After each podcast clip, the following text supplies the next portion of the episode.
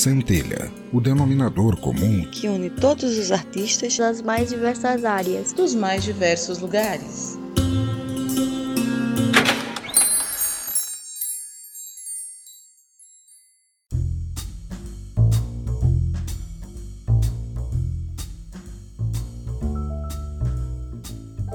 Seja bem-vindo ao meu ateliê. Sou a Condessa Vanora e começa mais um Centelha.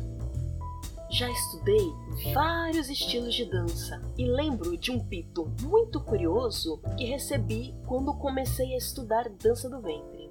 De que nós não éramos dançarinas, e sim bailarinas. Uau! E que era muito feio trocar um pelo outro. Depois dos recadinhos, a gente descobre de onde se originou essa diferença.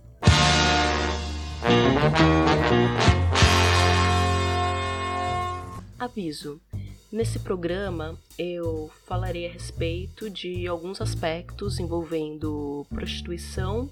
Então, se for menor de 18, dá uma puladinha nesse programa ou se for um tópico sensível. Vamos começar os recadinhos de hoje mandando um beijo muito especial para as minhas ouvintes de Iporá, Goiás. Fiquei muito feliz de saber que estão gostando dos programas. Quer ajudar a manter as cortinas abertas e o show em cartaz? Faça como meus patronos em picpay.me barra centelha. Agradecimentos especiais ao patrono que tem convite para o chá das 5. Ah, sim, sim, isso, chá. Tome uma xícara de chá. Renato Garcia. Eu participei do podcast Necrofilme com o número 18, Sodomia Paranormal, onde falamos sobre o filme nacional Espelho de Carne. Gente, eu sei que fiquei um tempo sumida, mas foi por uma boa causa. Como eu falei no penúltimo episódio, que eu ia procurar mais especialistas para descobrir o que tinha de errado com a minha visão. Eis que me consultei com o oftalmo especialista em córnea e acabei descobrindo que, na verdade, tem uma complicação pós-cirúrgica resultante da cirurgia de correção de grau a laser, chamada ectasia pós-laser. É parecido com ceratocone, mas a causa dessa deformação é pela dermatite atópica que eu tenho, somado ao desgaste da córnea pelo laser. Daí me submeti, no mesmo mês, a duas cirurgias de crosslink, uma em cada olho, em que basicamente o médico ele vai raspar um pouquinho a camadinha da córnea do seu olho e pingar uma vitamina chamada riboflavina e dar um banho de luz ultravioleta em seguida nesse olho. Isso! Vem, bronzeado, vem! É! Uhul! A recuperação total desse procedimento leva uns seis meses, mas a melhora mais intensa ocorre no primeiro mês. Eu fiz as pressas porque já estava no limite da minha córnea poder passar pela cirurgia. Passei em novembro e boa parte de dezembro me recuperando. Ainda estou enxergando mal, para ser sincera, a visão vai melhorar mesmo lá para fevereiro março, quando farei os testes de lentes desenvolvidas especialmente para cada olho. Elas são um pouco diferentes das lentes de graus comuns, porque duram cerca de um ano e eu preciso fazer alguns testes de acomodação ao meu olho. Aí sim vou voltar a ver normalmente. Agradeço muito por estarem torcendo por mim e me acompanhando nesta jornada. Com tudo dito e posto, vamos para o episódio de hoje. Lembrando que todos os links estarão nas notas do episódio para eventuais consultas. Olhando com distanciamento essa questão, vejo que essa briga é carregada de preconceitos que raramente são semânticos, e sim culturais, além de ser uma questão de separação de nós para os outros. Aqui vou me ater às variantes femininas, porque é onde temos a maior polêmica. Vamos começar com o que o dicionário fala a respeito destes termos. De acordo com o dicionário online de português, bailarina, substantivo feminino, dançarina clássica e, especialmente, solista exímia, por extensão, qualquer dançarina. Dançarina, substantivo feminino, mulher que dança por profissão, Portanto, de acordo com o dicionário, poderíamos utilizar ambas as formas. sendo a bailarina mais indicada para quem faz balé clássico. Mas outros tipos de dança também têm nomenclaturas específicas para referir-se a quem pratica o estilo. Por exemplo, no flamenco, a dançarina chama-se bailaora, a dança do ventre chama-se rakasa, apesar de que, raramente, fora do Oriente Médio, é chamada dessa forma. E profissionalmente, qual é a visão a respeito da nomenclatura? Existe uma diferenciação muito clara dentro do site do Sindidança, que é o Sindicato de Dança dos Profissionais do Estado de São Paulo, entre bailarinas e dançarinas. Tecnicamente, só pode ser considerada bailarina se você é formada em balé clássico ou balé contemporâneo. Todas as outras modalidades ficam contidas dentro da categoria de dançarinos. Podemos até argumentar a respeito desta classificação, inclusive no tocante à remuneração, onde essas duas modalidades, balé clássico e contemporâneo, são colocadas acima de todas as outras, como sendo mais difíceis e mais complexas. Por isso merecem ganhar mais do que as outras. Foi porque eu mereci! fato que cai por terra rápido. Se a gente comparar, por exemplo, as danças clássicas do Japão e Okinawa. Uma parcela ínfima das pessoas que começam a estudar esse estilo vão se tornar profissionais. E dessas, uma parcela menor ainda vai estar capacitada para ensinar a dança. Porém, a sindicalização desses profissionais, ao menos aqui no Brasil, foi organizada por bailarinos clássicos e contemporâneos. E se quisermos alguma mudança nesse sentido, a gente quer minoria que lute. Clearly the struggle is real. Mas voltando ao assunto, neste momento entra o ego e as expectativas de como queremos que os outros nos vejam. Eu não quero estar no mesmo patamar das strippers, das fanqueiras, das dançarinas de cabaré, porque afinal eu sou uma moça séria, de família, de respeito que estuda bastante. Quero estar ali, sentada na mesma mesa maneira que a elite da categoria, as bailarinas temos essa visão distorcida de como são as coisas no mercado de dança. Mas será mesmo que o balé sempre teve esse glamour? O refinadíssimo balé nasceu na Itália no início do século XV. Começou como uma dança executada nas festas da corte, até cair no gosto dos nobres e virar aquelas grandes produções onde só quem era de classe alta poderia apreciar, teve um longo caminho. Tem um pedaço dessa história desagradável que ficou registrado nas pinturas do Edgar Degas. É, aquele francês que pintava as bailarinas tudo.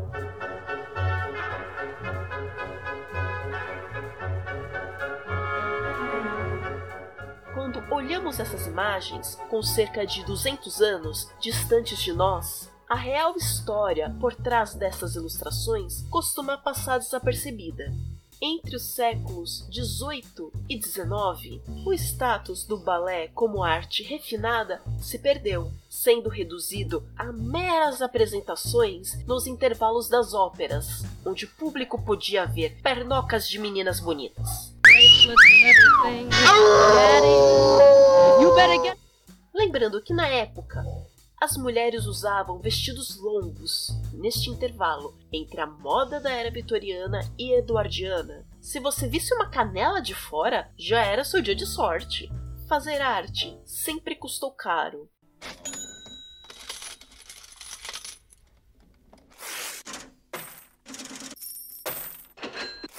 E o dinheiro de boa parte das movimentações financeiras da Ópera de Paris vinham de pessoas chamadas de abonnés, que eram os homens ricos que tinham dinheiro e poder o suficiente para comprar ingressos por temporada das óperas.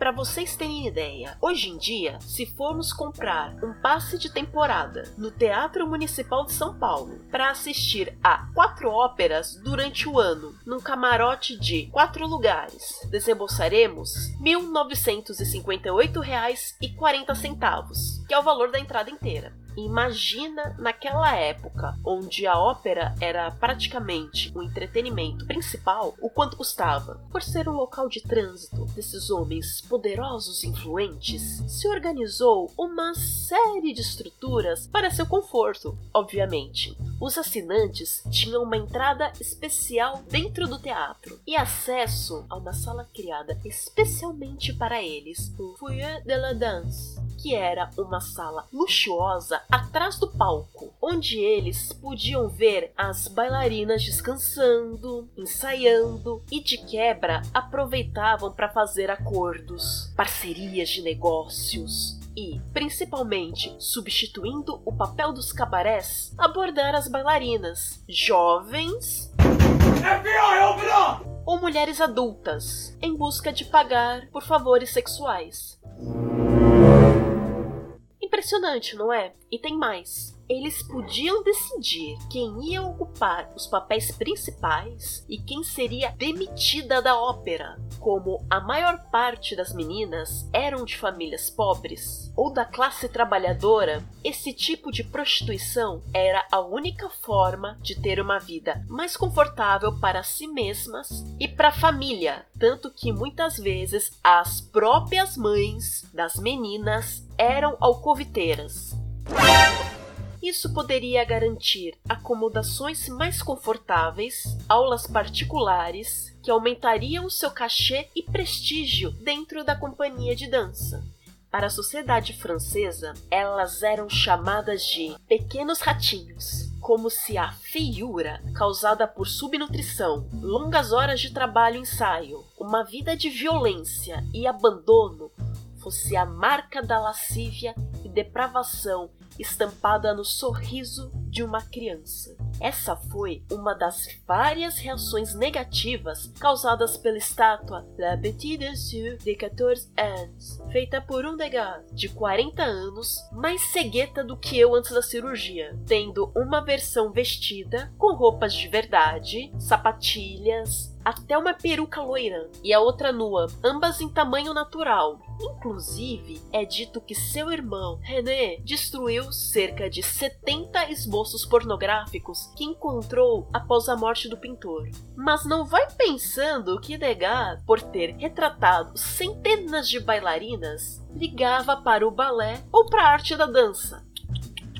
Não, ele estava mais interessado em retratar essa dinâmica de poder e de acordos sexuais. Como boa parte dos artistas vivos, ele não tinha muito dinheiro, então dependia dos amigos ricaços para colocá-lo escondido dentro do teatro para ter acesso a esse mundo e poder desenhar seu objeto de interesse. Degas era tão cruel e insensível com as bailarinas que as fazia posar, sustentando posturas contorcidas e doloridas por longas horas. Dizia muitas vezes que queria capturar suas macaquinhas, rachando suas juntas na barra. Chegando ao extremo de certa vez confessar ao pintor Pierre-Georges Janot que frequentemente considerava as mulheres como animais Resumindo, fazia umas artes bonitas, mas era um boy lixo, muito do misógino, né? Inclusive, as únicas mulheres que ele levava um pouquinho mais a sério eram as pintoras. Esses homens poderosos sempre aparecem nas pinturas como figuras sombrias vestidas de preto, observando e interagindo com as bailarinas nas coxias, no foyer e nas aulas o corpo da bailarina. Era público. E a imagem de prostituta sempre ia te acompanhar, mesmo que você tivesse conseguido tudo por mérito próprio.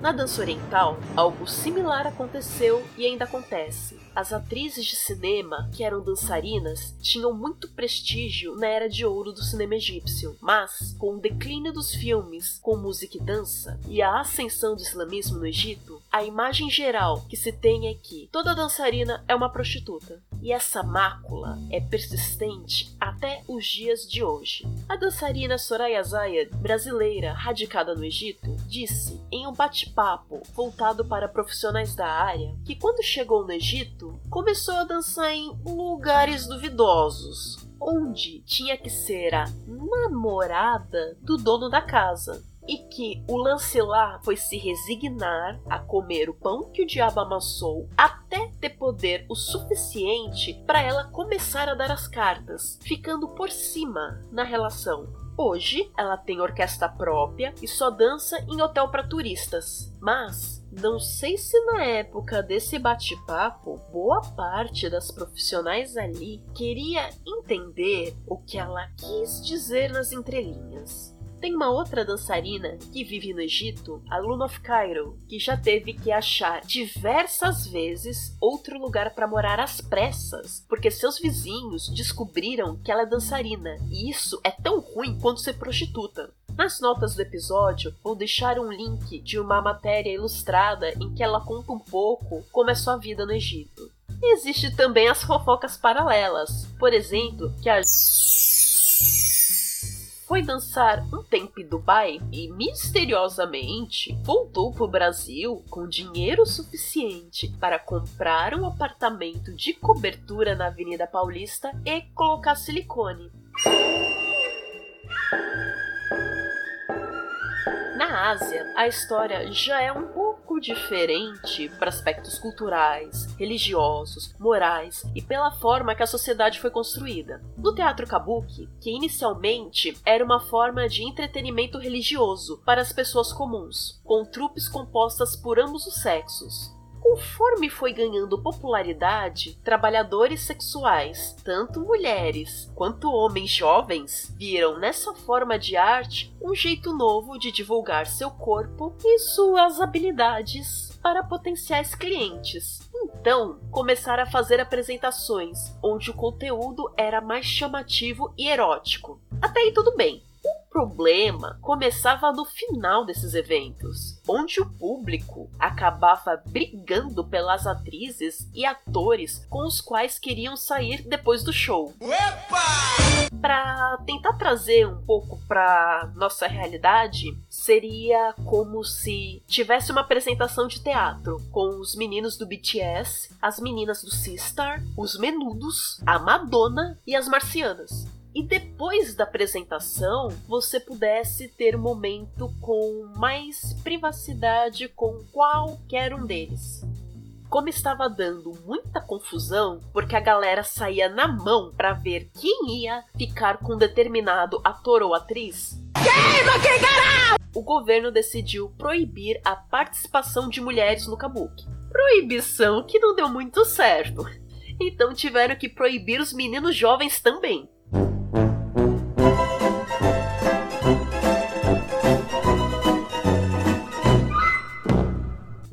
Que foi mantido de 1629 até hoje somente para ala feminina. Apenas alguns teatros bem pequenos permitem a atuação de mulheres hoje em dia. Fato muito irônico, já que a criação e popularização dessa arte foi feita por mulheres. Já a origem do tal do striptease, ou dançarinas exóticas, se mistura com a do burlesco, assunto que merece um episódio à parte. Mas cabe aqui um detalhe importante: a dançarina que trabalha como stripper não obrigatoriamente trabalha também com prostituição.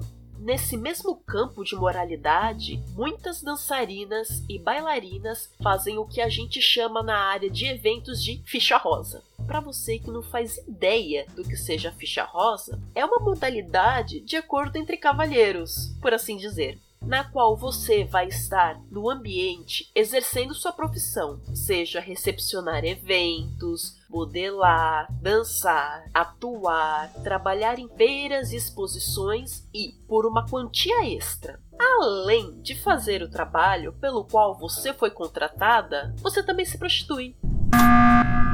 Não estou aqui para fazer juízo de valor ou atacar o modo de vida das trabalhadoras sexuais. Cada pessoa tem o direito de fazer o que bem entender com o próprio corpo, desde que seja adulta e tenha habilidade de dar consentimento. Mas pintar uma categoria inteira como negativa é ser muito extremista. Outro exemplo do catálogo secreto de ficha rosa é no em São Paulo. Quem oferece isso é o dono do estabelecimento de dança para cavalheiros escolhidos a dedo. E, mesmo assim, nem todas as dançarinas do ventre da casa estão nesse cardápio. Como um conhecido meu diz, até para ser palhaço tem curso. Não é porque você nutre uma antipatia por algum estilo de dança específico que a pessoa que pratica essa modalidade não tenha dedicado muito tempo, dinheiro e esforço para dominar suas técnicas. Existem dançarinos e bailarinos medíocres e também talentosos, assim como médicos, engenheiros, padeiros, motoristas não é o nome que vai garantir a idoneidade do profissional. Eu, particularmente, gosto de ser chamada de dançarina, e é o que está registrado em minha carteira de trabalho. Não tenho vergonha de ser rótulo. Posso até questionar em relação às bases de cachê entre dançarinos e bailarinos, porque há disciplinas mais complicadas do que as outras dentro da categoria de dançarino, com processo de validação e certificação muito mais dispendioso que alguma dança popular que não possui uma metodologia de ensino criteriosamente estabelecida. Acredito que o balé ditou e ainda dita as normas não por ser o único estilo sério, mas porque se estruturou mais rápido e se popularizou em todo o mundo, e por consequência se sindicalizou e se organizou de forma eficiente, além de ter muito investimento por ainda ser uma carreira com status elitizado. No resumo da ópera, sendo você bailarina ou dançarina, em algum momento da sua carreira você será julgada pelo seu corpo, ou mesmo pelo estigma de que, se dança na noite, você é uma mulher de vida fácil. Existem vários caminhos que você pode tomar, dependendo do que você quer da dança.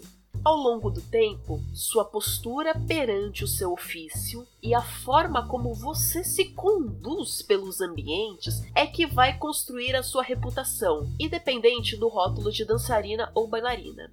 Quero deixar aqui a reflexão do quanto, até hoje, as mulheres são realmente livres para fazerem o que quiserem. E por que nossos corpos são sempre escrutinados e tratados como público pela sociedade? Não seja tão hostil com sua coleguinha, tá, meninas? Nós estamos todas no mesmo barco, gostando ou não. Estaremos de volta com um novo episódio mês que vem. Você encontra mais episódios do Centelha de graça no Apple Podcasts, Google Podcasts, Spotify, Deezer e nos demais agregadores de podcasts. Sua avaliação nessas plataformas é muito importante e compartilhar os episódios nas redes sociais possibilita que mais ouvintes conheçam Centelha. Nos siga no Instagram, arroba centelhacast e no Twitter, arroba. Sou arroba Arts no Twitter e Instagram mais próximos de você. Participe do nosso grupo no Telegram no t.me barra Me Julguem Podcast. Centelha é uma criação de Condessa Vandora e faz parte da rede de podcasts do Me Julguem Podcast. Você pode colaborar com a existência e continuidade deste projeto no picpay.centelha ou me pagar um café no ko-fi.com Arts. Eu fico por aqui, sou Condessa Vanora, obrigada por sua audiência, até a próxima!